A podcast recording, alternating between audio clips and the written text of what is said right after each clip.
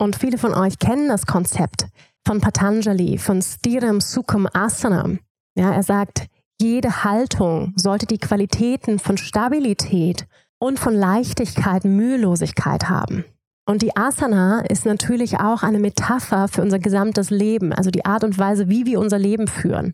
Und können wir es schaffen, in jedem Moment unseres Lebens mit etwas in Verbindung zu sein, was unveränderlich ist, was stabil ist und gleichzeitig mit Leichtigkeit, mit Flexibilität, mit Anpassungsfähigkeit in den Moment zu gehen, den Moment anzunehmen, mit Leichtigkeit mitzufließen, mit den Veränderungen des Lebens und gleichzeitig immer wieder mich im Alltag mit etwas zu verbinden, was unveränderlich ist und diese kleinen Fenster finden, diese kleinen Rituale finden, die mir helfen, mich mit dem zu verbinden, was unveränderlich ist.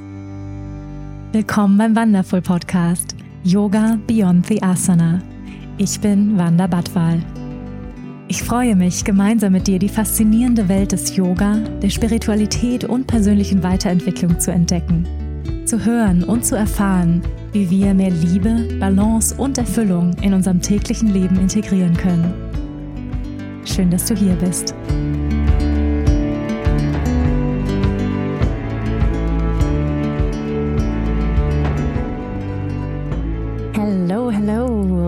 Schön, dass du da bist. Hier bei einer neuen Folge von Yoga Beyond the Asana, der Wonderful Podcast. Hello. Ihr Lieben, es gefühlt wieder eine Ewigkeit her und ich freue mich unheimlich jetzt und hier mit dir da zu sein in diesem Moment, in diesem Podcast. Bevor wir in das heutige Thema reinstarten, lass uns wie immer einen kurzen Moment der Achtsamkeit nehmen kannst diese Übung mitmachen, ganz egal, wo du gerade bist, im Auto, in der Bahn, vielleicht bist du gerade beim Putzen und hörst den Podcast nebenbei. Du kannst trotzdem diese Übung mitmachen, auch mit geöffneten Augen. Dann lade ich dich ein, hier einmal tief einzuatmen über die Nase und dann über den geöffneten Mund loszulassen. Mach das noch zweimal. Tief einatmen über die Nase und dann über den geöffneten Mund lösen. Und noch einmal. Und hier richtig was loslassen. Hm. Und wenn du kannst für Moment, dann schließ einmal deine Augen.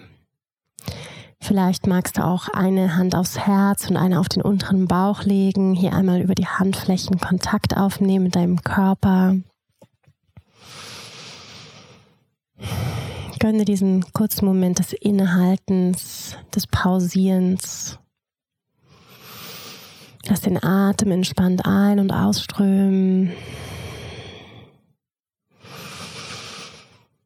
Wenn du kannst, dann lass ihn einmal bis hinunterfließen in den unteren Bauch. Spür, wie der Bauch sich hebt und senkt.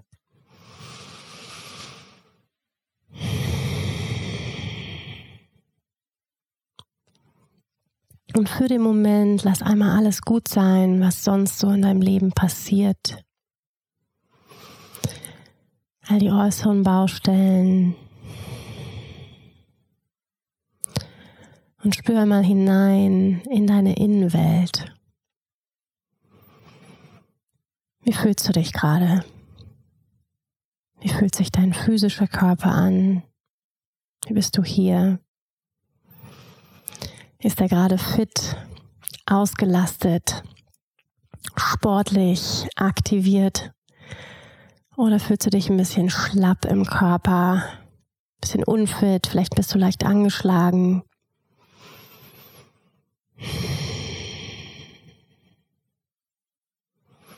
Lass den Atem entspannt ein- und ausströmen. Entspann die Schultern. Und erlaub dir noch ein kleines bisschen mehr im Hier und Jetzt zu landen, in deinem Körper. Mit all dem, wie er sich gerade anfühlt.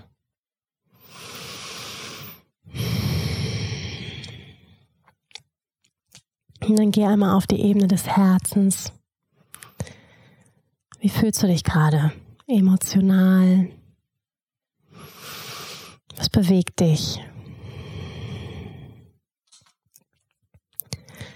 Was bewegt sich in deinem Herzen?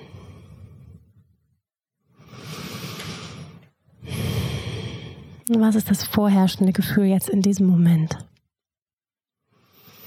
Bei mir ist es Freude, Freude hier zu sein,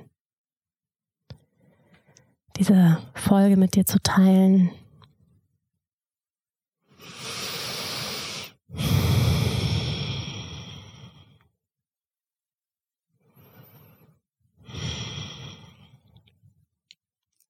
Und hinter all dem, was sich ständig verändert in unserem Leben, Körperwahrnehmung, Emotionen, Gedanken, gibt es einen Teil in dir, der immer unveränderlich ist. Der Teil in dir, der schon immer da war. Der Ort in dir, wo immer alles gut ist. Atme ein und aus und verbinde dich jetzt mit diesem Ort. Wo ist der für dich? Manchen Menschen ist er im Herzen, bei manchen eher auf der Ebene des dritten Auges, Zentrum unseres Bewusstseins. Verbinde dich mit diesem Licht in dir. Lass den Atem entspannt ein- und ausströmen.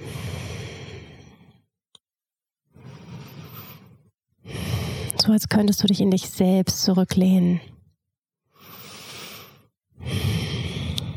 Und schenk diesem Teil von dir einmal ein Lächeln. Hello Seele. Hello höheres Selbst.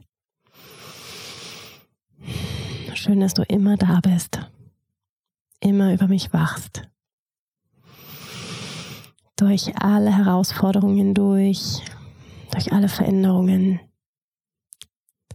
Dieser Teil in dir, der unveränderlich ist, unsterblich.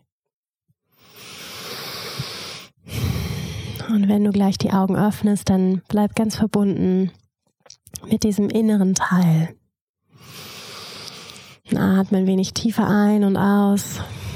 Öffne langsam die Augen. Komm wieder zurück. Ganz verbunden mit dir. Ich freue mich unheimlich hier zu sein. Ich bin gerade tief versunken in den letzten Zügen und Vorbereitungen meines Chakra Yoga Online Kurses, auf den viele von euch schon sehnsüchtig warten. Der Kurs begleiten zum Spiegel-Bestseller Chakra Yoga, meinem zweiten Buch. Vielleicht hast du es zu Hause stehen. Falls nicht, ich kann es dir wärmstens ans Herz legen. Genau. Und der Kurs, der erscheint jetzt am 17. Dezember. Ich bin schon ziemlich aufgeregt. Und es wird großartig, kann ich sagen. Also es wird ein sehr, sehr umfangreicher Kurs. Ich habe ganz, ganz viel Liebe reingesteckt. Ähm, es gibt Asana-Praktiken, Meditation, Pranayama, tolles Bonusmaterial, gesungene Mantren, es gibt Achtsamkeitsübungen, spannendes Hintergrundwissen, Yoga-Philosophie. Also, es wird ein, ein ganz, ganz toller Kurs und ja, ich freue mich, wenn du Lust hast. Ähm, mehr darüber zu erfahren, falls du noch nicht auf meinem Newsletter sein solltest, wäre das vielleicht eine Möglichkeit, dich einzutragen. Den verschicke ich einmal im Monat und da bekommst du alle Infos rund um den Chakra-Kurs unter anderem. Genau, und weiteren Events, die bei mir so anstehen und angeboten. Ja, deshalb hatte ich ziemlich wenig Zeit ähm, in letzter Zeit für den Podcast, ähm, da ich immer so mehrere Bälle in der Luft habe. Chakra-Kurs, Podcast, Social Media, das Online-Yoga-Studio Rose of Fire, meine Ausbildungen, mein nächstes Buchprojekt, was auch schon an die Tür klopft, also ähm, und die Chakra Yoga Box, die im ähm, im Frühjahr erscheint. Also es sind immer mehrere Projekte in der Pipeline, neben natürlich meinem Privatleben, unserem immer noch Eingewöhnen hier in Portugal, ähm, unserem Hausbau. Also es passiert ganz, ganz viel. Ähm, zum Hausbau, zu unserem lieben Portugal, wird aber ganz bald, ich freue mich schon sehr, ähm, hier mal selber mir im Podcast sein und wir werden endlich Teil 3 aufnehmen zu unserem Abenteuer Portugal. Heute aber ein ganz anderes Thema und zwar ein Thema, was viele von euch sich gewünscht haben und zwar einen Debrief zu meiner Folge Mama werden oder Kind, ja oder nein, die ich ja schon vor meiner Schwangerschaft aufgenommen habe, wo ich, ja, also ist jetzt gute zweieinhalb Jahre her, äh, drei Jahre her, ähm, wo ich ganz offen geteilt habe, ja, meine Reflexionen und Gedanken und vielleicht auch Sorgen ähm, zum Mama werden, zu dieser großen Lebensentscheidung, Kind, ja oder nein. Und viele von euch wollten wissen, ja, wie geht's dir denn jetzt, Wanda? Nach zwei Jahren Mama sein, Ankommen im Mama sein, was hat sich verändert? Und ihr habt mir ganz viele Fragen geschickt und ich habe mich entschieden, weil es sehr viele Fragen waren, also ihr habt alle, also alle Bock auf das Thema, dass ich das in zwei Folgen aufteile. Das eine, beziehungsweise die eine Folge, wo es heute darum gehen wird, sind folgende Fragen. Also es geht hier heute ähm, um meine Morgenroutine, darum, wie sich meine Yoga-Praxis verändert hat durch das Mama-Werden. Und ihr habt mir Fragen gestellt, unter anderem Fragen wie, wann hast du noch Zeit für dich? Also sprich Morgenroutine und Zitronenwasser. wie sehr hat sich deine Yoga-Praxis verändert durch das Mama-Werden? Wie gehst du mit der ständigen Fremdbestimmung um und hast du überhaupt noch Zeit für dich? Wie viel Zeit kannst du dir nehmen? Wie organisierst du deine Arbeit mit Kind? Hast du das Gefühl, jemals genug Zeit für beides zu haben? Also ganz spannende Fragen finde ich und auf die können und Folge eingehen. Erste Frage. Hast du noch Zeit für dich? Doppelpunkt. Zitronenwasser Morgenroutine. Behältst du deine Routinen bei? Vielen Dank für diese Frage. Ich weiß nicht, wer jemals auf diese Frage, der Eltern geworden ist, mit Ja antwortet. Ja, also ich finde, das ist immer so ein bisschen ein überzogenes ähm, Idealbild, ja, von Yogis, Yoginis, die dann trotz Kind immer noch um 5 Uhr aufstehen und dann vor, bevor die Kinder wach werden, dann erstmal ein, anderthalb Stunden genüsslich ihre Morgenroutine machen, ähm, ihr Zitronenwasser schlürfen und dann erstmal ähm, entspannt auf die Matte springen. Ein schönes Bild, wie ich finde, was wenig mit der Realität zu tun hat, jedenfalls meiner Realität. Ich kann ja nur von meiner Realität sprechen, ähm, aber das, was ich von meinen Freundinnen höre, sieht das nicht, nicht unbedingt anders aus. Nächste Frage. Hast du noch Zeit für Zitronenwasser und Morgenroutine? Hast du deine Routinen beibehalten, als du Mama geworden bist? Ja, vielen Dank für diese Frage. Ich muss da schon so ein bisschen lächeln, äh, weil ich nicht weiß, wer jemals auf diese Frage mit Ja antworten könnte. Es gibt ja manchmal so, wie ich finde, überzogene Idealbilder, ähm, dass wenn Yoginis und Yogis dann Eltern werden, dann stehen sie trotzdem noch um 5 Uhr auf, bevor die Kids wach sind, schlürfen entspannt ihr Zitronenwasser, machen am besten nochmal eine Abhyanga, Ölmassage, nochmal eine schnelle Nasendusche, Zunge schaben und dann ganz entspannt auf die Yogamatte erstmal für eine Stunde yogieren und meditieren und dann total zen in den Tag starten. Also äh, schöne Idee. Ich halte das für ähm, ein sehr unrealistisches Bild und ähm, das entspricht absolut nicht meiner Realität. Ja, also ich hoffe, das entspannt euch schon mal vorweg. Ähm, ich weiß nicht, bei wem es äh, die Realität en entspricht. Vielleicht dann, wenn die Kinder älter sind. Ja, dann das kann sein, wenn dann, sag ich mal, der erste, also wenn wieder geschlafen wird. Ne? Ähm, man muss dazu sagen, also ich habe das komplett unterschätzt, dieses Thema Schlaf ja, rund um Älterwer ums Elternwerden das war so, also das ist ja bei jedem Kind auch unterschiedlich, äh, die Entwicklung. Bei uns war das erste Jahr ziemlich entspannt. Ähm, und sag ich mal, wenn man stillt, dann kann man ja nochmal so zack andocken und dann sind diese Schlafunterbrechungen vielleicht gar nicht so wild. Aber irgendwann fängt das schon an, an einem zu nagen, dass man nicht mehr in die Tiefschlafphase kommt, ja, wo ja wichtige Erholungszustände auch fürs Gehirn, richtige, wichtige Reinigung, Reinigung stattfindet ähm, in unserem Gehirn und ähm, wirklich mal abschalten kann. Und dass das dann über eine längere Zeit einfach nicht mehr stattfindet. Also dieses entspannt in die Tiefschlafphase gehen, weil du ständig unterbrochen wirst vom Kind, das macht ja was. Also ich weiß noch, wo, wenn man damals mal durchgemacht hat oder so, so katermäßig am nächsten Morgen, wie man sich gefühlt hat, äh, so, also und, und das irgendwie so gefühlt äh, permanent. Ja, es gibt ja Forschung darüber, dass man wirklich so ein bisschen ist wie ähm, unter Alkohol, also wie so ein bisschen Promille.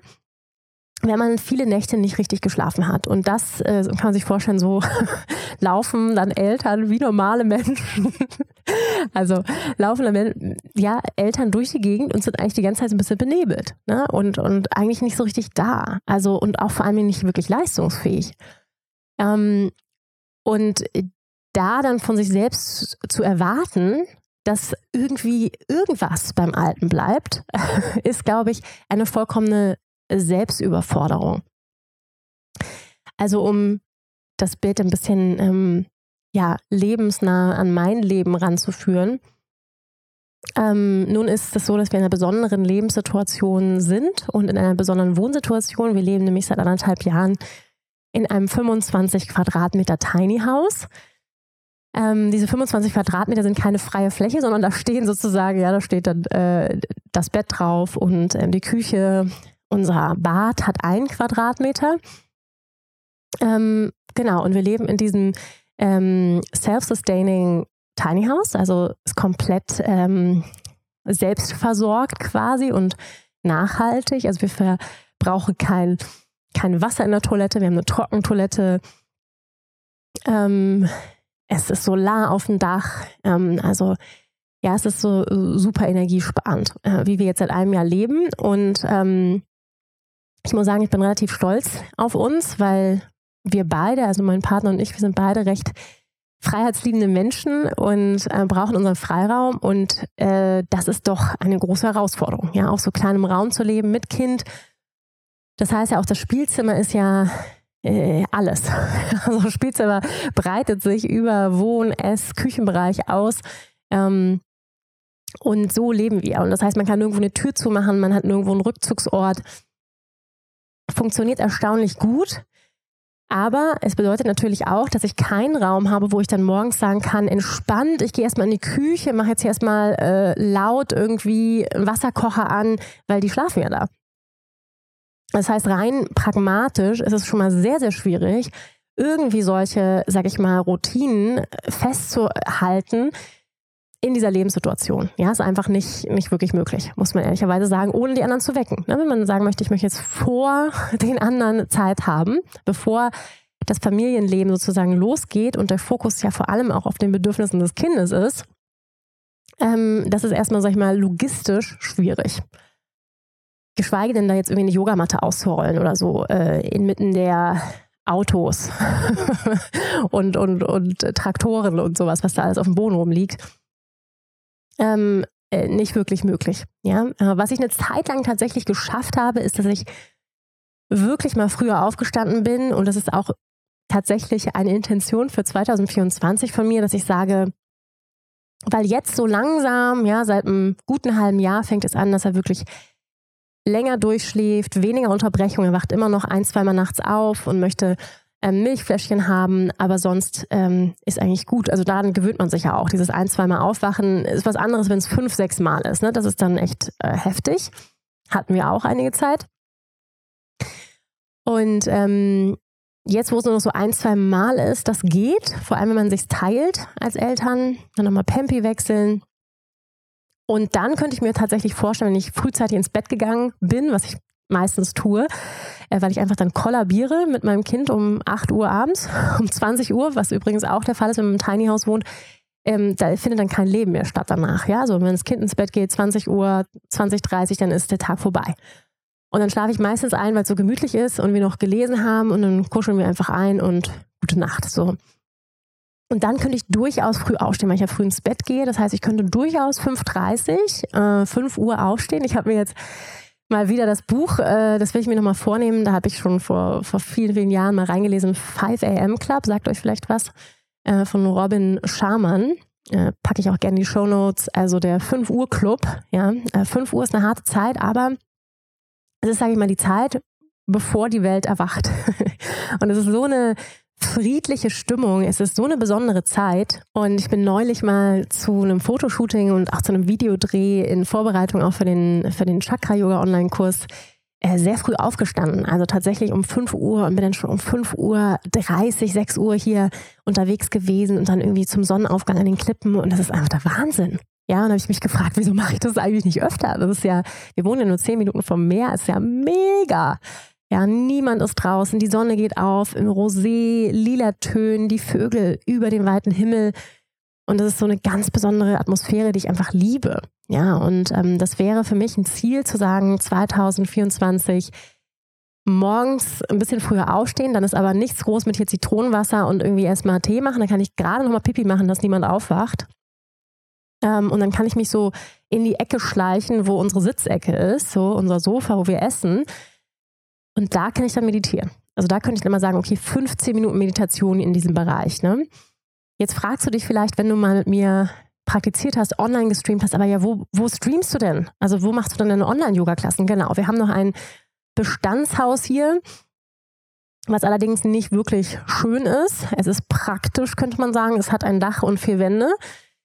Ähm, aber ja, bei dem kleinsten Windhauch gehen hier sofort die Fenster auf. Da haben wir am Anfang drin gelebt. Ähm, hier ist eine so hohe Luftfeuchtigkeit. Wir haben hier ungefähr drei Lüfter drin stehen, also Entlüfter, beziehungsweise Entfeuchter, meine ich.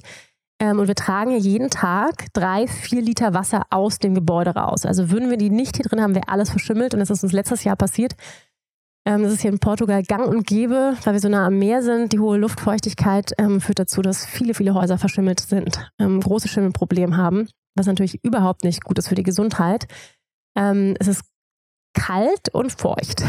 Also ich stehe jetzt hier auch übrigens gerade vor einem Heizstrahler, ähm, der mich von hinten so ganz angenehm wärmt, weil es wäre sonst einfach viel, viel zu kalt. Und ähm, das heißt, aus diesem Raum streame ich ähm, wo auch so ein bisschen unser Arbeitsplatz ist, wo jetzt auch unser Lager ist, quasi unser Keller mit unseren Kisten. Wir sind ja keine Minimalisten und haben jetzt plötzlich gesagt, ähm, wir ziehen von einem 200 Quadratmeter Haus äh, auf 25 Quadratmeter und äh, geben alles ab, was wir sonst hatten. Wir haben ziemlich viel weggegeben, aber wir haben auch immer noch ganz schön viel. Allein schon mit den ganzen Yoga-Unterlagen, Ressourcen, Bücher, Klamotten, genau, und das lagern wir alles hier oben ähm, in diesem Apartmenthaus, aus dem ich jetzt auch gerade meinen Podcast aufnehme. Ähm, aber das ist so zehn Minuten zu Fuß, also zehn Minuten ungefähr vom Tiny House übers Land. Und das ist dann auch so, dass man um 5 Uhr morgens jetzt nicht durch die Dunkelheit, durch den Matsch, also hier regnet es ja auch jetzt im Winter viel, und dann durch den Matsch erstmal warten. Also schon eine große Hürde, muss ich sagen, um dann hier in dieses kalte, feuchte Zimmer zu gehen, um dann hier Yoga zu praktizieren muss ich sagen, ist nicht so wahnsinnig einladend. Könnte ich machen, ja, könnte ich machen. Ähm, aber wir wissen, wenn es darum geht, auch äh, Gewohnheiten zu kultivieren, dann ist es wichtig, dass uns die Umgebung dabei hilft. Ja, sowas wie eine schöne Umgebung, schönen Raum. Und ich habe einfach gemerkt, okay, ich gehe einfach nicht gerne in diesen Raum hier. Ja, also aus dem ich streame, aus dem ich jetzt gerade arbeite, ich gehe nicht wahnsinnig gerne hier rein. Steht mich viele Kisten hier rum. Ähm, ich bin dankbar, dass wir den Raum überhaupt haben, dass das möglich ist. Ähm, aber es ist nicht so, dass ich sage, wow, ist das hier eine Wohlfühloase? Ich habe total Bock, jetzt hier morgens zu praktizieren. Also ich nenne das alles, weil es natürlich dazu geführt hat, dass es für mich durchaus schwieriger war und ist, ähm, überhaupt meine regelmäßige Praxis, wie ich sie vorher hatte, aufrechtzuerhalten. Also all diese, ähm, mal ganz davon abgesehen, äh, ne, wie, wie, ich mich körperlich fühle als Mama, ähm, aber all diese, sag ich mal, äußeren Umstände machen es schon mal erheblich schwerer, regelmäßig bei meiner eigenen Praxis und irgendwelchen Routinen zu bleiben. Ja, also all das sind sozusagen die äußeren Umstände, die bei uns, ähm, sag ich mal, dazukommen zum Mama-Sein.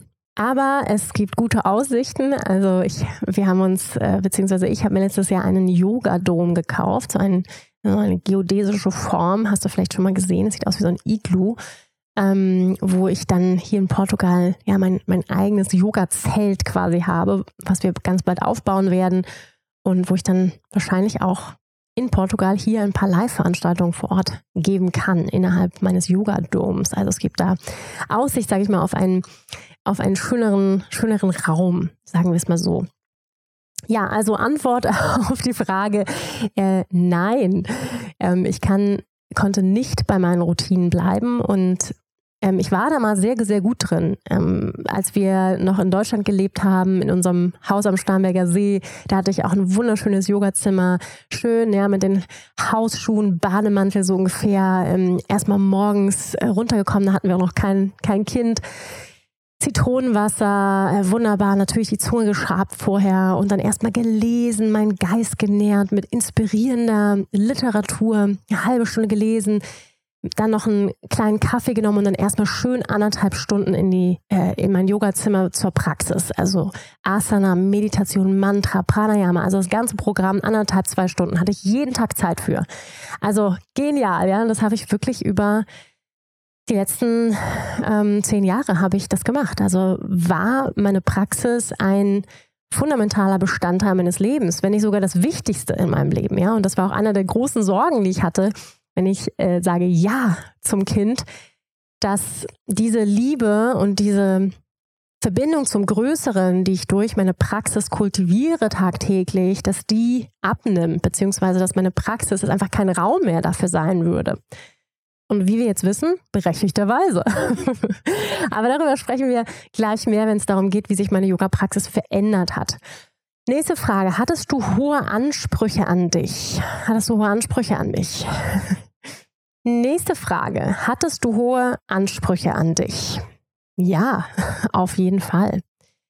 Äh, wir sind doch, glaube ich, alle unsere größten Kritiker, oder? Wir sind doch alle äh, die, die am, am höchsten Ansprüche eigentlich an uns selbst häufig haben. Also ich gehöre jedenfalls dazu. Ich habe eine große innere Antreiberin. Ich habe auch eine große innere Kritikerin, die immer mit einem Ohr hier auch übrigens mitlauscht, wenn ich diesen Podcast aufnehme. Ist gar nicht so einfach mit ihr zu leben. Mit ihm übrigens. Ähm, der Herbert heißt er. Wenn es jetzt auf meine Praxis, also diese Folge oder diese Frage bezieht sich jetzt vor allem auf meine Yoga-Praxis, ne? Ähm, und meine Routinen. Und ich muss sagen, meine Ansprüche waren am Anfang, glaube ich, besonders groß. So, ich bin ja Yogalehrerin, ich bin Ausbilderin, ich bin Autorin, ich bin Sprecherin. Und ich hatte das Gefühl, okay, ähm, ne, ich stehe auch in einer gewissen Art und Weise in der Öffentlichkeit. Hier wird was auch von mir erwartet, ja, dass ich jetzt mal wieder, also jetzt fit werde und ähm, dann ja jetzt auch wieder unterrichte und ähm, ich bin ja auch selbstständig, ja, das heißt, ich habe ja jetzt nicht, ähm, sag ich mal, den Luxus, also ich habe hab mir das so gewählt, ne, und das, ich find, äh, empfinde es als Luxus, meine eigene Chefin zu sein. Und gleichzeitig hat es natürlich auch Nachteile, nämlich den Nachteil von keiner finanziellen Sicherheit, wo ich dann einfach sagen kann, okay, ich mache jetzt, mach jetzt Elternzeit, ich bin im Mutterschutz, ähm, ich kriege trotzdem Geld. So, ne? Und ähm, dementsprechend habe ich natürlich gesagt, okay, ich möchte irgendwie auch dabei bleiben, ich möchte dranbleiben. Ich habe ein Yoga-Online-Studio, ich habe acht Lehrerinnen, ähm, die ich zu managen habe. Ich habe äh, über, ich weiß gar nicht, wie viel es im Moment sind, aber äh, sechs bis acht Mitarbeiterinnen, freie Mitarbeiter, die für mich arbeiten. Das heißt, ähm, die müssten alle gemanagt sein, auch wenn ich äh, selber gerade nicht unterrichte. Ja? Das heißt, das, das Business im Hintergrund läuft ja weiter. Genau, das war auf jeden Fall oder, oder war mein Anspruch an mich zu sagen, okay, ähm, ich möchte da jetzt so was heißt in Anführungsstrichen, ne? ich habe mir wirklich Zeit gelassen. Ich habe wirklich das Wochenbett in vollen Zügen genossen. Ähm, dann sind wir umgezogen, als Bodi fünf Monate alt war, sind wir ausgewandert nach Portugal. Das eine große Veränderung war, auch ein großer Kraftakt. Und dann hatte ich ein großes Training, wo über 100 Leute angemeldet waren und was ich auch verschoben hatte aufgrund der Schwangerschaft.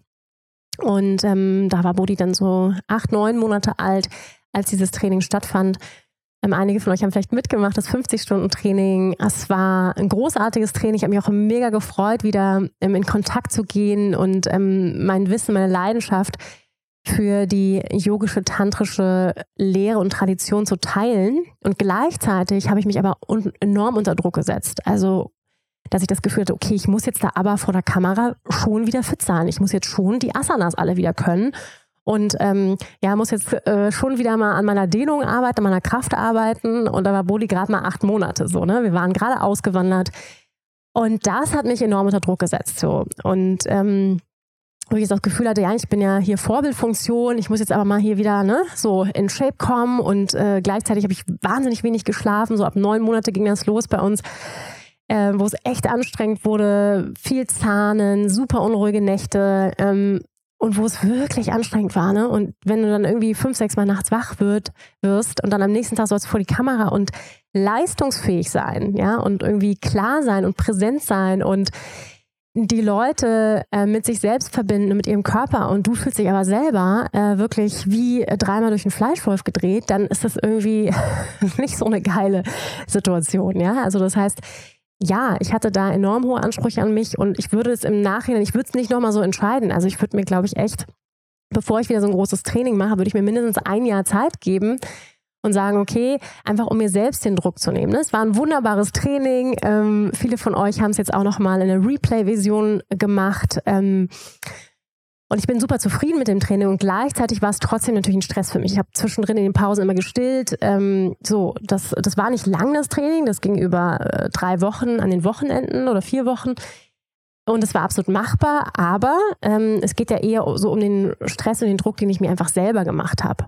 Und was meine eigene Praxis anging, hatte ich natürlich auch den Anspruch, ja, jetzt mal wieder äh, regelmäßig praktizieren und jetzt mal wieder zurück zur alten Disziplin und zur alten Version von Wanda, die wirklich jeden Tag auf der Matte stand und ähm, jetzt komm schon, ne, so, also ich war da schon am Anfang auch super unzufrieden, dass ich das nicht so richtig hingekriegt habe, ja, aufgrund von genannten äh, Lebensumständen. Ähm, Auswanderung, Kind, Schlafmangel, äh, ja, all die Themen, die hier noch so auftreten auf dem Land. Und ähm, ich muss sagen, ich habe dann angefangen und ich habe gemerkt auch, dass ich habe dann ja auch wieder angefangen zu unterrichten, bin vor die Kamera getreten und habe gemerkt, so wow, manchmal war es das erste Mal am Tag, wenn ich vor die Kamera getreten bin, dass ich mich selbst überhaupt gespürt habe. Ja, dass ich gesagt habe, so wow, in dem Moment, wo ich euch sage, spür mal deinen Körper, ist das erste Mal, dass ich meinen spüre. Und das sollte doch irgendwie nicht so sein, oder? Habe ich dann gedacht. Ja, und ähm, ich predige das auch immer. Die eigene Praxis ist die Basis deines Unterrichts.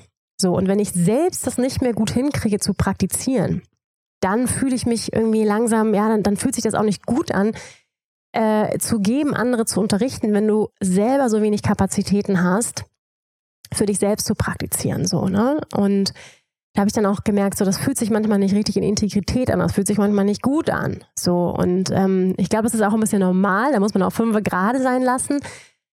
Aber ich habe einfach gemerkt, auch energetisch, ja, ähm, wir geben ja im Yoga, wenn ich da so eine Stunde spreche und mich bewege, das ist ja sehr viel Energie, die ich aufwende, die ich gerne aufwende, aber es ist trotzdem Energie. Nur weil es mir Spaß macht, heißt es eben nicht, dass es nicht Energie kostet, so. Und da habe ich dann gemerkt, okay, ich muss dringend meinen eigenen Energietank füllen. Ich kann nicht aus dem leeren Glas geben. So, und ähm, ich habe viel Energie und ich habe auch Kapazitäten, aber ich habe irgendwann gemerkt, so, puh, ne, ähm, jetzt wird es langsam wenig so. Und dann habe ich auch weniger unterrichtet, habe gesagt, ich mache den Podcast nur noch zweimal im Monat so, ne? Ähm, ich muss hier ein bisschen, ich muss auf mich achten, ich muss ein bisschen zurücktreten. Und dann habe ich auch angefangen, wirklich meine Ansprüche an mich selbst runterzuschrauben also auch die Ansprüche an meine eigene Praxis, ähm, da so ein bisschen, also wirklich den Anspruch rauszunehmen und zu sagen, ich bin jetzt in einer anderen Lebensphase. Und das Annehmen zu üben, die, dass ich den eigenen Ansprüchen im Moment nicht genüge. Ja, also das auch anzunehmen. Ich glaube, das ist, das ist super schwer, ne? Zu sagen, okay, ich, ich wäre gerne gerade anders, ich würde gerade gerne mehr praktizieren, ich hätte gerne gerade mehr Disziplin, ähm, ich hätte gerade ger gerne mehr Energie, aber es ist gerade nicht möglich, es ist gerade auch nicht dran, es ist eine andere Lebensphase, es ist vollkommen normal, ja, dass du dich so fühlst, wenn du nicht gepennt hast. Es ist vollkommen normal, dass wenn du im Tiny House lebst und erstmal zehn Minuten durch Matsch und Regen tigern musst in ein kaltes, feuchtes Haus, um da Yoga zu praktizieren, dass du wenig Bock hast, da Yoga zu praktizieren. So vollkommen normal, würde sich jeder so fühlen. Dass du keine Kapazität hast, um fünf Uhr morgens aufzustehen, wenn du sechsmal die Nacht wach geworden bist, so, ne? Oder dass du äh, mucksmäuschen still im Tiny House auf, auf Zehenspitzen laufen musst, dass ja niemand wach wird, damit du eventuell 10, 15 Minuten für dich meditieren könntest, so, ne? Dass all diese Lebensumstände es enorm erschweren für mich, da dran zu bleiben und das zu akzeptieren und zu sagen, hey, das würde anderen genauso gehen. so, ne? Ähm, und das war erstmal für mich so ein bisschen schwierig, weil, weil wie gesagt, mein, meine innere Kritikerin, meine innere Antreiberin sagt so, komm, ne, stell dich nicht so an jetzt. Wenn du es wirklich richtig wollen würdest, ja, komm jetzt, ne? Ähm, und ich muss sagen, da habe ich mich entspannt. Bin ich auch ein bisschen stolz drauf. Ich habe mich ein bisschen entspannt äh, dahingehend und ähm, sage, ich praktiziere, wenn es möglich ist. Und ich nehme mir dann auch den Raum und praktiziere auch. Auch wenn es nur mal eine halbe Stunde ist. Wenn es nur mal zehn Minuten sind. Ja, so. Und ich nutze mehr auch die Fenster im Alltag für Achtsamkeit. Ja, und da sprechen wir gleich drüber, wenn ich darüber rede, wie ich praktiziere jetzt und wie sich meine Yoga-Praxis verändert hat. nächste Frage, wie viel Zeit kannst du dir für dich nehmen? Ich bin selbstständig, das heißt, ich habe den Luxus, mir meine Zeit selbst einzuteilen. Das ist manchmal auch die Schwierigkeit und birgt natürlich auch, äh, sag ich mal, fließendere Grenzen. Das ist äh, eine Herausforderung, dass meine Leidenschaft irgendwie immer und meine Berufung irgendwie immer Thema ist auch. Ne? Also es ist nicht so, okay, zack, irgendwie 14 Uhr Feierabend oder so und dann habe ich damit nichts mehr zu tun. Ich kriege keine E-Mail, nichts kommt auf mein Handy, sondern das ist irgendwie immer so dauerhaft präsent und schleicht sich natürlich auch ins Privatleben. Ne? Ähm, genau. Und mein Partner ist zum Glück auch selbstständig, das heißt, wir können uns das sehr gut einteilen. Wir können die, die Care-Arbeit für unseren Sohn können wir uns sehr gut einteilen. Ähm, klar, ne, in den ersten zwei Lebensjahren ist vor allem die Mama gefragt. Ähm, wobei natürlich auch der Papa viele Aufgaben schon von Anfang an mit übernehmen kann und was er auch tut. So, und da bin ich sehr dankbar, einen sehr unterstützenden Mann an meiner Seite zu haben, der mich sieht und mich auch in meiner Berufung unterstützt, in meiner Leidenschaft unterstützt, das zu tun, was ich tue. Auch weiterhin tun zu können, auch als Mama weiterhin tun zu können, vielleicht in einem anderen Tempo, in einer anderen Ratio als vorher.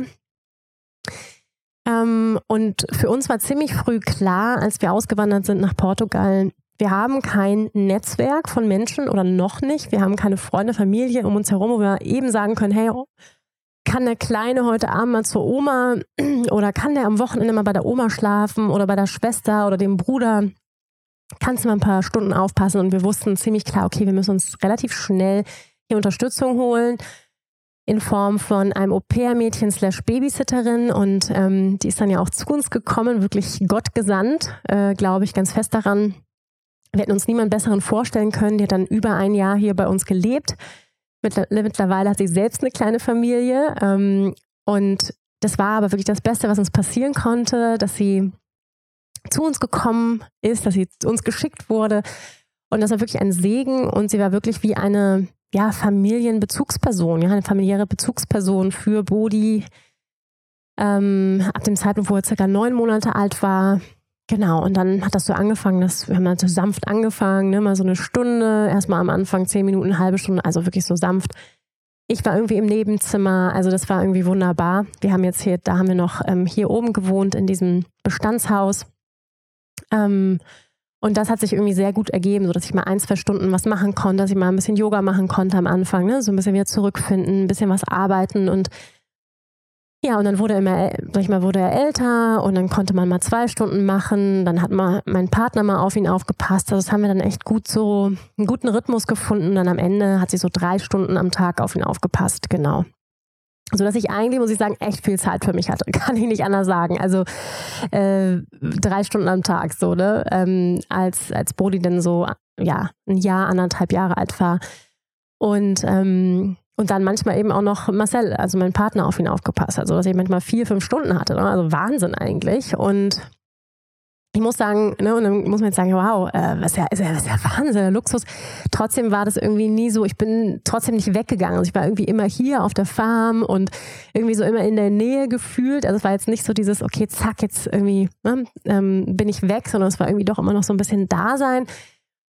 Und ich muss sagen, ich habe die Zeit häufig, ja, und das werden jetzt viele Mamas wahrscheinlich nicken, ich habe die Zeit äh, leider nicht immer äh, dafür genutzt, um meine Batterien aufzuladen. Also nicht, dass ich dann erstmal schön äh, zwei Stunden praktiziert hätte, was man ja denken könnte, sondern ich habe das schon gemacht, praktiziert, aber nicht zwei Stunden, sondern dann aber schon die meiste Zeit genutzt, um eben einen Podcast aufzunehmen oder einen Podcast vorzubereiten oder einen Post zu schreiben oder eine Ausbildung vorzubereiten oder einen Workshop vorzubereiten. Also das heißt, ich habe dann äh, meistens die Zeit dafür nutzen, in Anführungsstrichen müssen auch, weil ja all die Mitarbeiter, die ich habe, das Rose of Fire, das Online-Studio, also all das darf gemanagt werden. Ne? Und ich bin auch immer noch dabei, zu gucken, wo kann ich reduzieren, wo kann weniger stattfinden, weil ich einfach gemerkt habe, okay, wenn ich Zeit für mich habe, dann ähm, in Anführungsstrichen muss, also kann ich es mir gar nicht leisten, diese Zeit nicht zu nutzen, um meine Batterien aufzuladen. Ja, ich habe sonst einfach nicht genug Energie.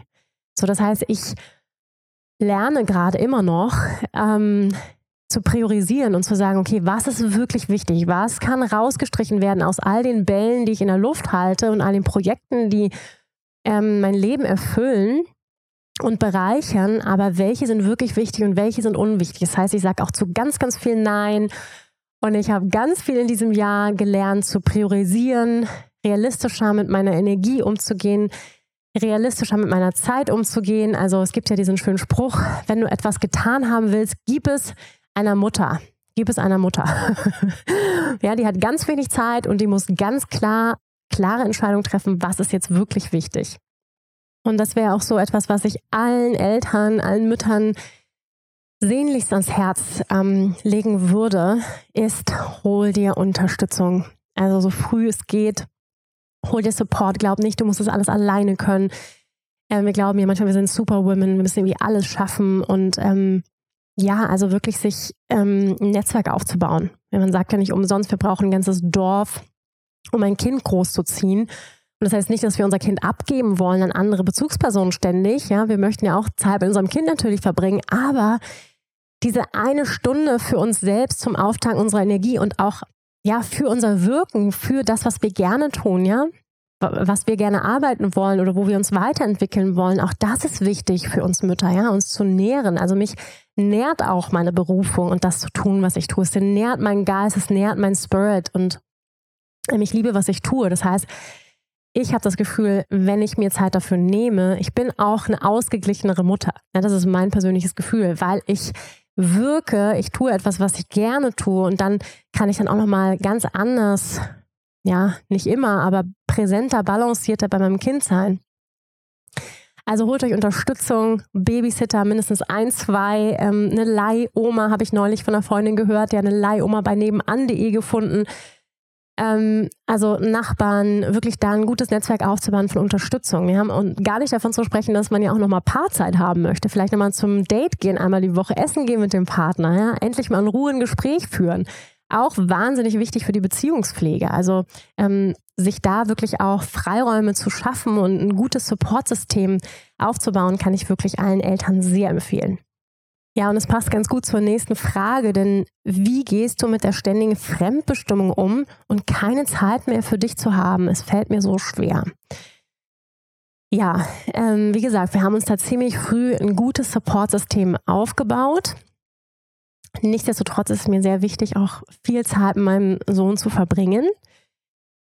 Und gleichzeitig, ja, wie ich es eben schon erwähnt habe, hat oder balanciert mich dann eben auch diese Alone-Time, die ich jetzt gerade habe, ja, jetzt gerade mit dir verbringe in diesem Podcast, die balanciert mich dafür, dass ich gleich meinen Sohn aus der Kita abhole.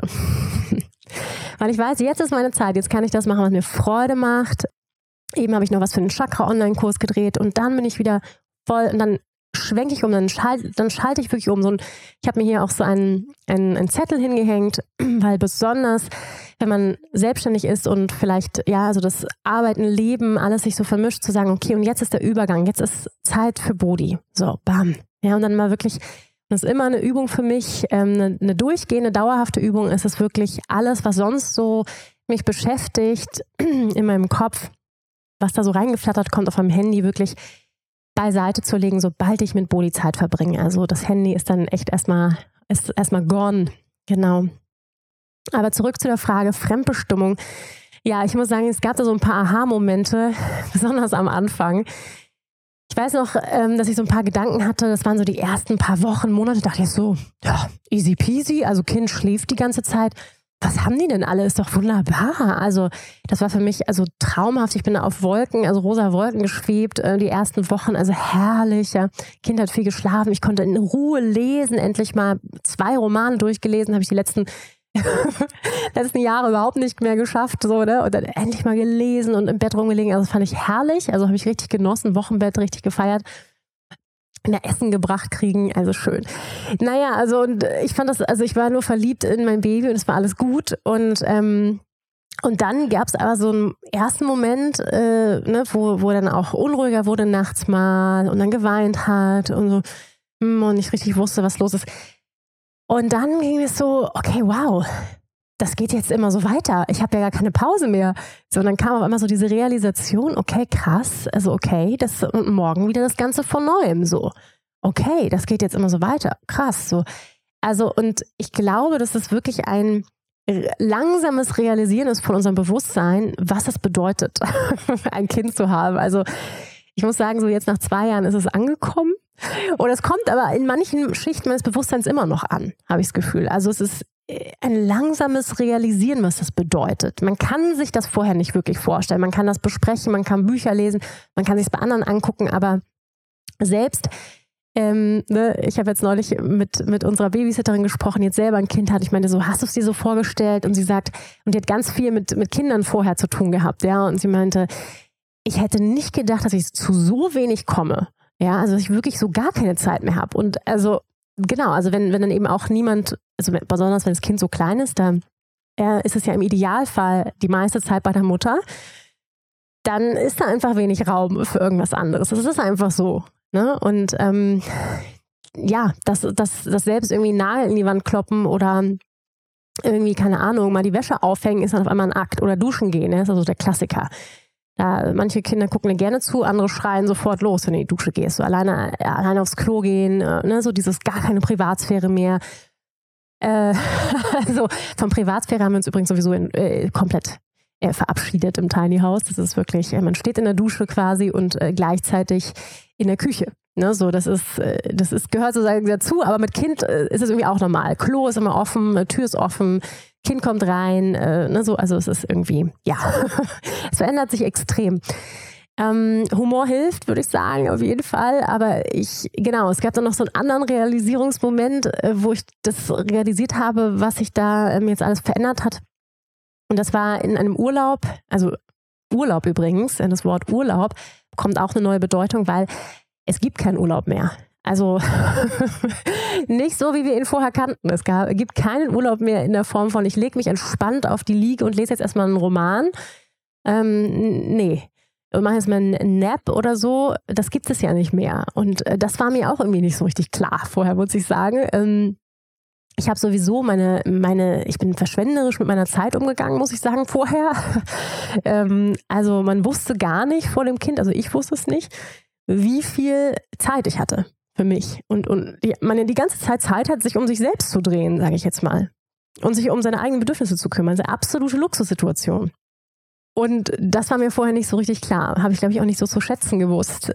Ja, und dann waren wir im Urlaub, jedenfalls am Gardasee und äh, ich lief das so im Kinderwagen, mit dem Kinderwagen, äh, versuchte den Kleinen zum Schlafen zu bringen und alle anderen, ich fuhr dann so Kreise durch die ähm, durch die Sonne liegen, alle lagen da entspannt, äh, sich ahlend in der Sonne mit ihren, mit ihren Zeitungen und, und ich war so, okay, und ich kann das jetzt nicht machen.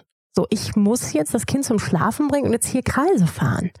So, und dann schläft er, wenn ich, wenn ich Glück habe, jetzt irgendwie gleich mal eine halbe Stunde, eine Stunde. Ähm, so, ne? Und dann will ich vielleicht auch mal ein paar Worte mit meinem Partner reden, irgendwie so, und dann ist er eigentlich schon wieder wach, so ungefähr. Und dann, ähm, ja, da gab es irgendwie so diese Realisation. So, und ich so, wow, ich kann gar nicht mehr so Urlaub machen, irgendwie, so wie ich das mal kannte. Okay, krass. Also man weiß ja solche Dinge vorher rational, aber trotzdem ist immer was anderes, wenn es ins Bewusstsein kommt und wenn es dein Leben betrifft. So.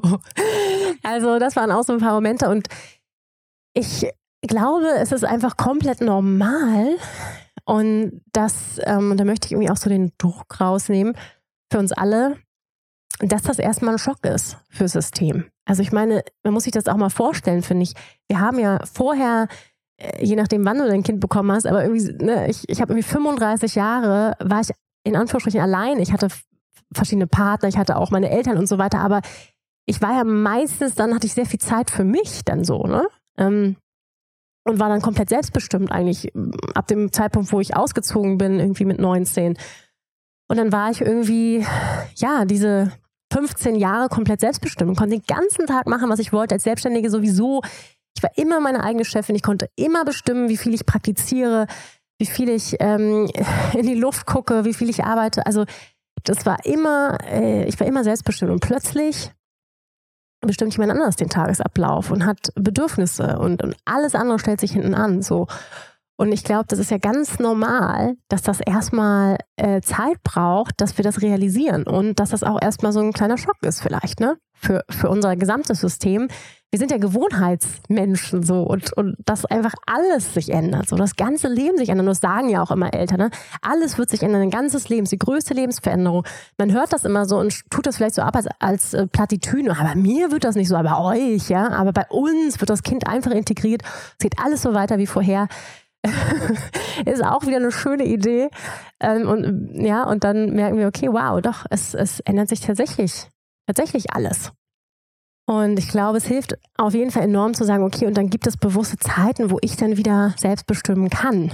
Ja, da gibt es bewusste Zeiten, wo ich jetzt sagen kann, hey, ich lege mich jetzt einfach mal ins Bett oder ich mache jetzt Yoga.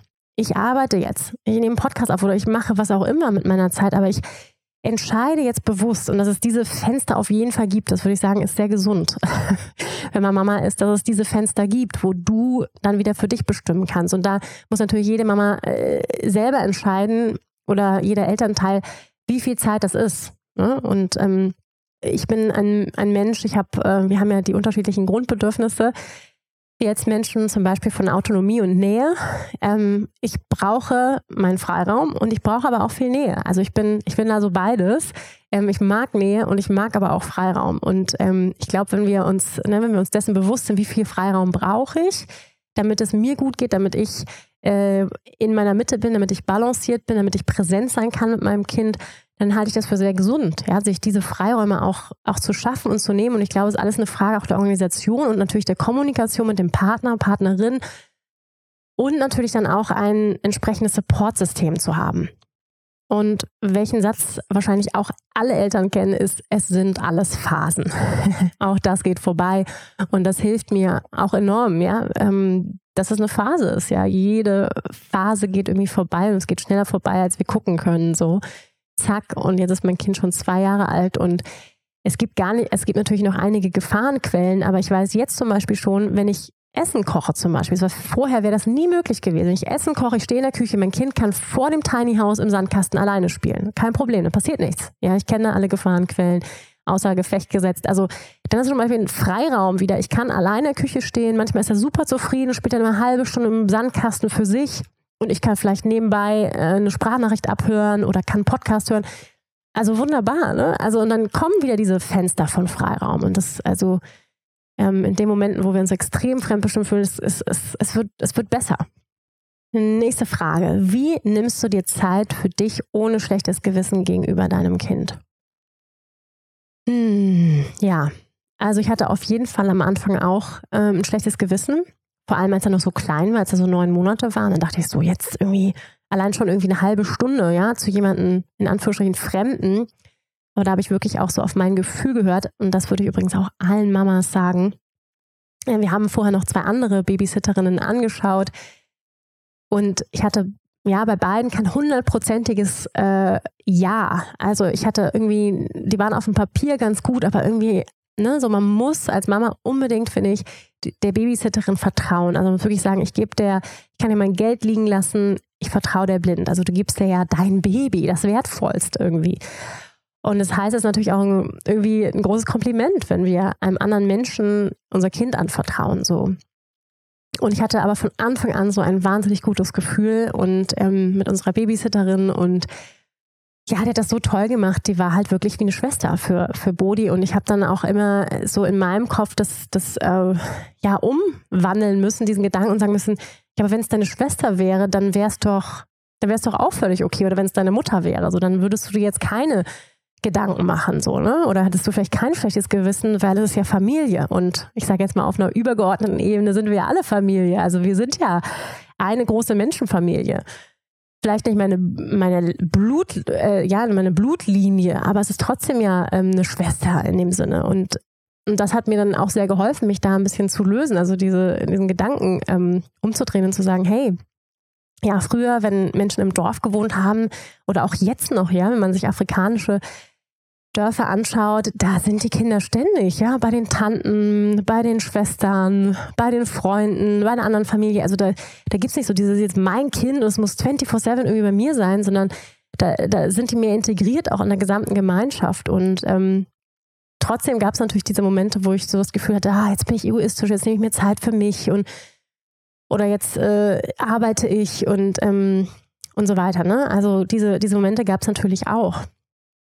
Und gleichzeitig, ähm, ja, bin ich, wie gesagt, auch ein Mensch, der ähm, seinen Freiraum braucht. Äh, in jeder Form der Beziehung ähm, brauche ich Raum für mich, brauche ich Zeit allein. Ich glaube, es ist sehr gesund, äh, Zeit alleine auch zu verbringen.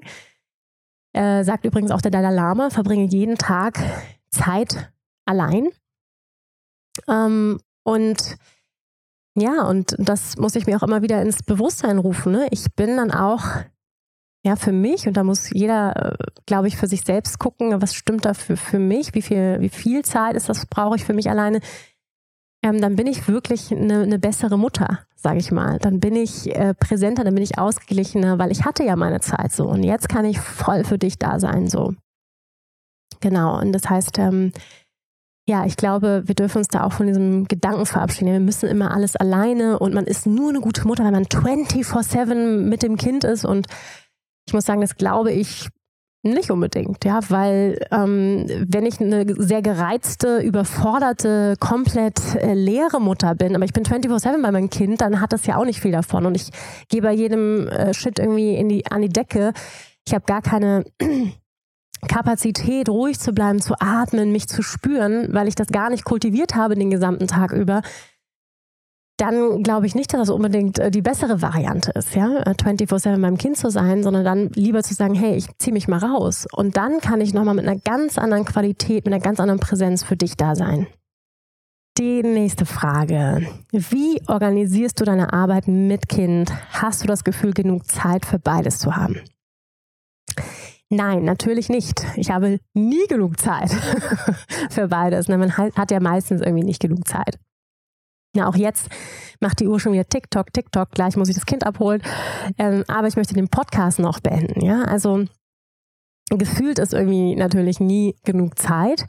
Was auch einer der Gründe ist, warum ich gesagt habe, okay, ich will weniger machen. Ich möchte bewusst weniger Projekte machen, damit ich eben nicht von einem ins nächste ohne Übergänge rein stressen muss, in Anführungsstrichen, dass ich wirklich sagen kann, hey, ich, ich gebe mir mal Momente durchzuatmen zwischen meinen Projekten.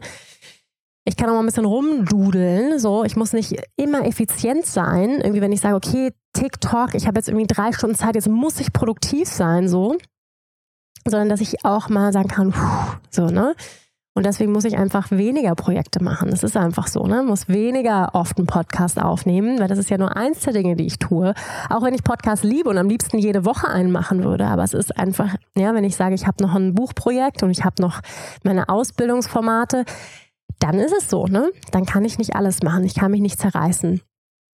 Ähm, und ja, zu der, zu der Frage auch der, der äh, Betreuung so ähm, wir hatten dann die Idee, nachdem wir auch wussten, unsere Babysitterin ist jetzt selber schwanger und ähm, das wird zu Ende gehen.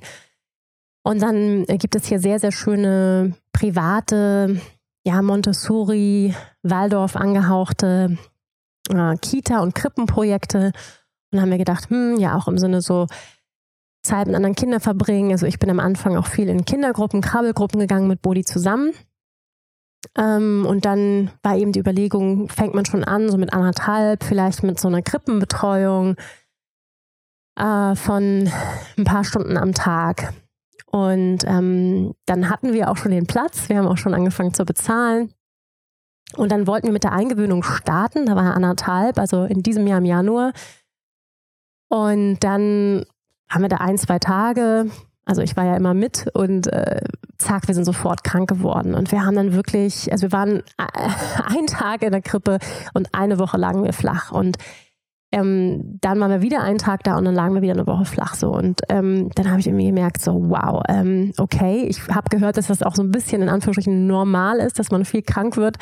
Ähm, in dieser Anfangs-Kindergarten-Krippenzeit ähm, aber ich habe auch gemerkt, dass unser Immunsystem war nicht stabil, was natürlich auch damit zusammenhängt oder hing, dass, äh, dass diese extreme Zahnungsphase auch noch war, ganz viele Zähne gekommen sind, dann sind die Kinder sowieso cranky und nicht gut drauf und ich habe einfach gemerkt, es macht gar keinen Sinn, dann eine Eingewöhnung zu machen, wenn der nur am Quengeln eigentlich ist und auch einfach sich nicht wohlfühlt. Ne? Also Quengeln im Sinne einfach von sich unwohl fühlen. Und ähm, dann habe ich auch entschieden, ich breche das ab. Ja, also wir machen gar keine Eingewöhnung. Ähm, wir werden hier erstens auch ständig krank und ich habe auch gemerkt, ich kann mir das auch nicht leisten, ständig krank zu sein. Also wir waren wirklich über drei Monate mit allem krank, was es gibt. Kehlkopfentzündung, Magen-Darm, äh, Mittelohrentzündung und so weiter. Und ich habe dann gemerkt, nee, das ist irgendwie äh, kein gutes Vorzeichen so. Ähm, und das soll ja eine positive Erfahrung für ihn sein im Moment. Und das war es absolut nicht in dem Moment. Und ich hatte auch so ein bisschen das Gefühl, er ist eigentlich noch so ein bisschen zu klein. Konnte halt ganz gut laufen, aber natürlich noch nicht so super stabil und ähm, konnte noch nicht sprechen, sich noch nicht so richtig artikulieren, seine Bedürfnisse äußern. Ja, und dann habe ich entschieden, wir brechen das ab, wir überbrücken die Zeit, mit, ähm, mit unserer Babysitterin, die noch ein bisschen aufpassen konnte. Und dann gab es irgendwie zwei Monate, wo wir gar keine Betreuung hatten ähm, über den Sommer über und haben dann gesagt, okay, wir fangen dann erst im September an, wenn er auch schon zwei Jahre alt ist. Und im Nachhinein, oh, ich bin so froh, muss ich sagen, dass ich diese Entscheidung getroffen habe, dass ich da auch so auf mein Bauchgefühl gehört habe, dass es sich in dem Moment nicht richtig angefühlt hat. Ähm, und ich bin jetzt sehr, sehr, sehr froh, dass wir das nicht gemacht haben, das heißt, dass er immer noch zu Hause geblieben ist, dass er hier mal ein paar Stunden betreut war und ähm, wir dadurch noch die Unterstützung hatten. Und dann haben wir auch zwei Monate, zwei, drei Monate auch ohne ähm, Unterstützung geschafft. Äh, das, das haben wir auch hingekriegt. Ähm, ja, weil wir ja beide berufstätig sind, ähm, auch Geld, es muss ja auch irgendwie Geld reinkommen als Selbstständige. Ne? Das heißt, ähm, und ähm, ja, mit all den anderen Projekten, die so in unserem Leben präsent sind, mit der Farm und all meinen Projekten und die Projekte meines Partners. Also haben wir gemerkt, wir brauchen natürlich Unterstützung, wir brauchen ähm, da auch Betreuung und ich hatte auch das Gefühl, so mit zwei Jahren war jetzt auch irgendwie ready ähm, und hatte Lust auch auf andere Kinder. So. Und ähm, ja, und dann muss ich sagen, hat die Eingewöhnung echt ziemlich reibungslos funktioniert. Also das war ein ganz anderes Game und ähm, der kann sich schon ziemlich gut ausdrücken und äußern, was er möchte, was er nicht möchte. Und ähm, ja, und ist jetzt im Kindergarten und äh, ist da jetzt, jetzt in diesem Moment, ich werde ihn gleich abholen, ähm, vier Stunden am Tag von neun bis eins an vier Tagen die Woche. Freitag, Samstag, Sonntag nicht. Und das kriegen wir sehr gut hin so. Und ähm, ich habe dann quasi diese, ja, es sind ja nicht wirklich vier Stunden, weil wenn man ihn hinbringt, abholt, das teilen wir uns manchmal auf. Ähm, aber manchmal geht es auch nicht so und dann ist man ja trotzdem eine Stunde unterwegs. Das heißt, man hat irgendwie so drei Stunden so zum für sich am Tag. Ne? Ich habe so drei, manchmal habe ich vier Stunden am Tag für mich. Und ja, ich glaube, das wissen alle. Alleine nur mal duschen gehen, auf Toilette gehen, sich schminken, eine Stunde ist vorbei. So, ne? Und da habe ich noch gar nichts gearbeitet. und ich muss aber auch sagen, ähm, ich möchte gar nicht mehr arbeiten. Also mehr will ich eigentlich nicht arbeiten. Ich finde, so vier Stunden am Tag ist eigentlich top. also ist top. Ähm, wenn, wenn das so bleiben kann, dann bin ich ganz happy mit. Ne? So und ähm, ja, freitags passt hier manchmal noch unser, sag ich mal, ähm, ähm, der Twan auf, der hier bei uns mit auf dem Land lebt und der wirklich auch wie so ein Onkel ist für Bodi. Der passt dann auch manchmal ein, zwei Stündchen auf ihn auf am Freitag. Und ja, so kriegen wir das ganz, ganz gut hin, muss ich sagen. Und ich glaube, das ist so auch eine sehr, natürlich eine sehr individuelle Entscheidung und muss man auch so natürlich so entscheiden für sich als Familiensystem, sich organisieren, wie, ja, wie, wie passt das für einen, ne? Manche sind, sagen, ja, ich möchte gerne zwei Jahre komplett zu Hause bleiben oder vielleicht sogar noch länger. Ja, möchte nur, sag mal in Anführungsstrichen, ja, so voll, Fulltime-Job, Mama, Mama sein und möchte für die Kinder da sein und das ist jetzt mein Hauptjob. Da habe ich totalen Respekt, wenn ähm, das so eine ganz bewusste Entscheidung ist und, und Frauen sagen, yes, da habe ich richtig Bock drauf und das ist, es erfüllt mich 100 Prozent. Ähm, und man natürlich auch sagen kann, man kann es sich auch leisten, ne? auch finanziell leisten und man sagen kann, ja, das geht, dass irgendwie ähm, ein Elternteil ähm, arbeitet und berufstätig ist und, und, und Geld reinkommt und ähm, und vielleicht ist es auch nicht nur eine Frage von Leisten, ne? und wo man eben dann auch sich die Frage stellen muss, wie viel Autonomiezeit brauche ich, wie viel Me-Time brauche ich, damit es mir gut geht. Und da ist, glaube ich, auch jeder, jeder anders. Ne? So, und jetzt zur letzten und wie ich finde, eine ja, ganz, ganz wichtige Frage. Und zwar, äh, wie sehr hat sich deine Yoga-Praxis durch das Mama-Werden verändert? ich habe es ja schon ein bisschen erzählt, ja. Sie hat sich total verändert. Und am Anfang habe ich mir, wie gesagt, echt noch Druck gemacht, ähm, mich, mich selber unter Druck gefühlt oder auch das Gefühl gehabt, ich genüge meinen eigenen Ansprüchen nicht. Und gleichzeitig, glaube ich, ist das Mama-Werden eine Einladung, einmal zu reflektieren und auch zu reframen, also es umzuwandeln, unsere Denkweise, beziehungsweise in, aus einem anderen Blickwinkel zu betrachten. Ja, das bedeutet ja Reframing, aus einem anderen Blickwinkel unsere eigene Praxis zu sehen. Weil wir haben ja so eine Idee, ja, wie ich es vorhin auch schon gezeichnet habe, dieses Bild von irgendwie einer total entspannten Mutter, die dann um 5 Uhr aufsteht und erstmal Yoga macht und ihr Zitronenwasser schlürft und ihre Zunge schabt und ähm, wahnsinnig diszipliniert ist. Und wenn man nicht diszipliniert ist, ist man keine gute Yogini. Wer hat das gesagt? Ja, wer sagt das? Also es ist so, ähm, und wer sagt, dass eine Praxis immer mindestens 60 oder 90 Minuten lang sein muss, damit sie effektiv ist. Und wer sagt, dass die Qualität von Hingabe, Hingabe an ein neues Sein, Hingabe an eine neue Art der Praxis nicht genauso wertvoll ist wie die Qualität von Disziplin. Das heißt, es bedarf hier wirklich, wie ich finde, einem Umdenken, einem Reframing von Praxis. Und ich bin selber auf diesem Weg, muss ich sagen, das für mich zu reframe. Und ich glaube, unsere Sicht darf sich ändern, wenn es darum geht, um diese Forschung, diese Idee geht, Praxis findet nur auf meiner Yogamatte statt. Ja, dieser Podcast heißt ja Yoga Beyond the Asana.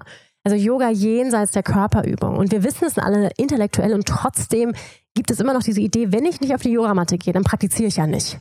Ja, und natürlich hat es einen wahnsinnigen Wert, auf die Yogamatte zu gehen. Als, als heilige Insel, sage ich jetzt mal, ne, wo du dir selbst begegnest. Aber das heißt doch nicht, dass ich mir nicht selbst in der Tiefe begegnen kann außerhalb dieser Yogamatte. Und da wirklich das Denken umzustellen, ja, und nicht immer nur darauf zu gucken, was nicht geht und zu sagen, ah, ich war ja heute noch nicht auf der Matte, also habe ich nicht praktiziert. Und ähm, sich stattdessen so die Frage zu stellen, ja, wo kann es kleine Momente in meinem Alltag geben, kleine Fenster geben, wo ich mich mit etwas Größerem verbinden kann, wo ich mich mit dem Teil in mir verbinden kann, der unveränderlich ist. Ja, mit dem wir uns hier am Anfang des Podcasts Cast verbunden haben. Wo gibt es kurze Momente, wo ich die Augen schließen kann, wo ich eine Minute still werden kann? Ein Tischgebet, im Auto. Ja, im Auto ist für mich so ein Fenster, wo ich sage so, ich chante Mantra. Ja, ich höre mit meinem Sohn ganz, ganz viel Mantra. Wir chanten Mantra. Wir hören Mantra zum Einschlafen. Ja, im Auto zum Beispiel. Mitzuchanten, mitzusingen. Morgens, wenn wir die Augen aufmachen, erstmal den eigenen Atem spüren, den Körper spüren. Den Körper ja auf der Rückseite des Bettes ja hier wahrnehmen erstmal. Also Yoga, wie wir wissen, bedeutet Verbindung. Verbindung mit meinem Atem. Verbindung mit meinem Körper. Also bedeutet auch Achtsamkeit, achtsam wahrzunehmen. Und das können wir in allen Momenten unseres Lebens. In diesem Moment kann ich meine Füße am Boden spüren. In diesem Moment kann ich meinen Atem spüren. Und das kann ich tun, wenn ich mit meinem Sohn im Sandkasten sitze. Dann kann ich meine Sitzbeinhöcker spüren, dann kann ich meinen Atem spüren. Und ich kann wahrnehmen, ja, wie präsent kann ich sein in diesem Moment oder kann beobachten, ja, ah, mein Geist geht schon wieder, ah, was sollte ich heute noch, was müsste ich tun? Und wie präsent kann ich, kann ich sein mit meinem Sohn? Ja, auch das ist eine Form der, der Achtsamkeitspraxis, Präsenz zu üben. Hingabe statt Disziplin zu kultivieren, Hingabe an jedem Moment meines Lebens. Und zu sagen, nein, meine spirituelle Praxis, die findet nicht nur auf meiner Yogamatte statt, die findet in jedem Moment meines Lebens findet die statt in dem Moment, wenn ich mit meinem Sohn im Sandkasten sitze und Bagger spiele, findet meine spirituelle Praxis statt.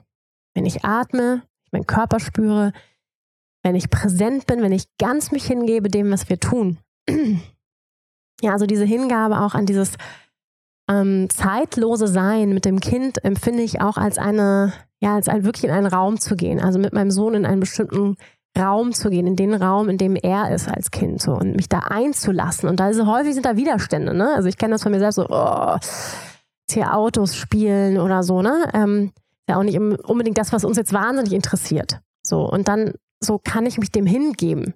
So kann ich da mich darauf einlassen, kann ich aus durch seine Augen sehen, was ihn jetzt inspiriert und, und was er daran spannend findet. Und das heißt wirklich zu gucken, wo sind so kleine Fenster in meinem Alltag? Ja, also wo kann ich Präsenz, Achtsamkeit üben mit meinem Kind? Wo gibt es Momente, Rituale, die wir einführen können, gemeinsam, sowas wie ein Tischgebet, Dankbarkeit praktizieren mit meinem Kind zusammen am Abend, zusammen tanzen, zusammen Mantra singen, also was ich auch mit meinem Kind zusammen machen kann, ja, versus ich muss das allein in meinem Zimmer machen und nur dann ist es äh, valide, nur dann ist es wertvoll. Ja, also das heißt wirklich da umzudenken und nicht immer zu gucken, oh, ich war mal wieder nicht auf der Matte, ja, sondern zu gucken, ja, wie kann ich mich immer wieder auch im Alltag mit dem verbinden, was unveränderlich ist. Durch all das hindurch. Und das ist für mich nach wie vor eine Praxis, da wirklich auch meinen mein Geist umzuschulen, ja, von meiner Idee, wie eine gute Yogini, ein guter Yogi, ein guter Yogalehrer auszusehen hat. Ja, dass ich stundenlang Zeit habe zum Praktizieren, zum Studieren, zum Lesen, früh aufstehen, diszipliniert sein, meine Morgenroutinen abarbeiten, so meine Affirmationen aufsagen. visualisieren. Also ja, und dass ich für all das nicht mehr die Zeit habe und trotzdem sagen, ich bin trotzdem noch eine Yogini, ja, und ich nutze mein Leben. Ja, was wäre, wenn ich sage, ich nutze jeden Moment meines Lebens als meine spirituelle Praxis? Die findet nicht nur da auf der Matte statt.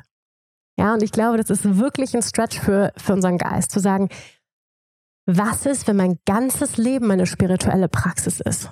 In jedem Moment, wenn du diesen Podcast hörst wenn jeder Moment die Möglichkeit bietet, uns tiefer mit uns selbst zu verbinden. Tief ein- und ausatmen. Ja, mir geht es häufig so, wenn ich gute Podcasts höre, dass ich mich mehr mit mir selber verbunden fühle. Ich hoffe, dir geht es auch so, wenn du diesen Podcast hörst. Ja, deswegen bist du wahrscheinlich hier, weil, weil er dir gefällt, weil er dir irgendwie gut tut. Sollte er im besten Falle, ja, wenn du einen Podcast hörst. Dass er dich nährt, dass er dir gut tut. Und so können wir schauen, ja, wie kann ich mich in jedem Moment meines Lebens mit etwas Tieferem verbinden. Und viele von euch kennen das Konzept von Patanjali, von Stiram Sukham Asana. Ja, er sagt, jede Haltung sollte die Qualitäten von Stabilität und von Leichtigkeit, Mühelosigkeit haben. Und die Asana ist natürlich auch eine Metapher für unser gesamtes Leben, also die Art und Weise, wie wir unser Leben führen.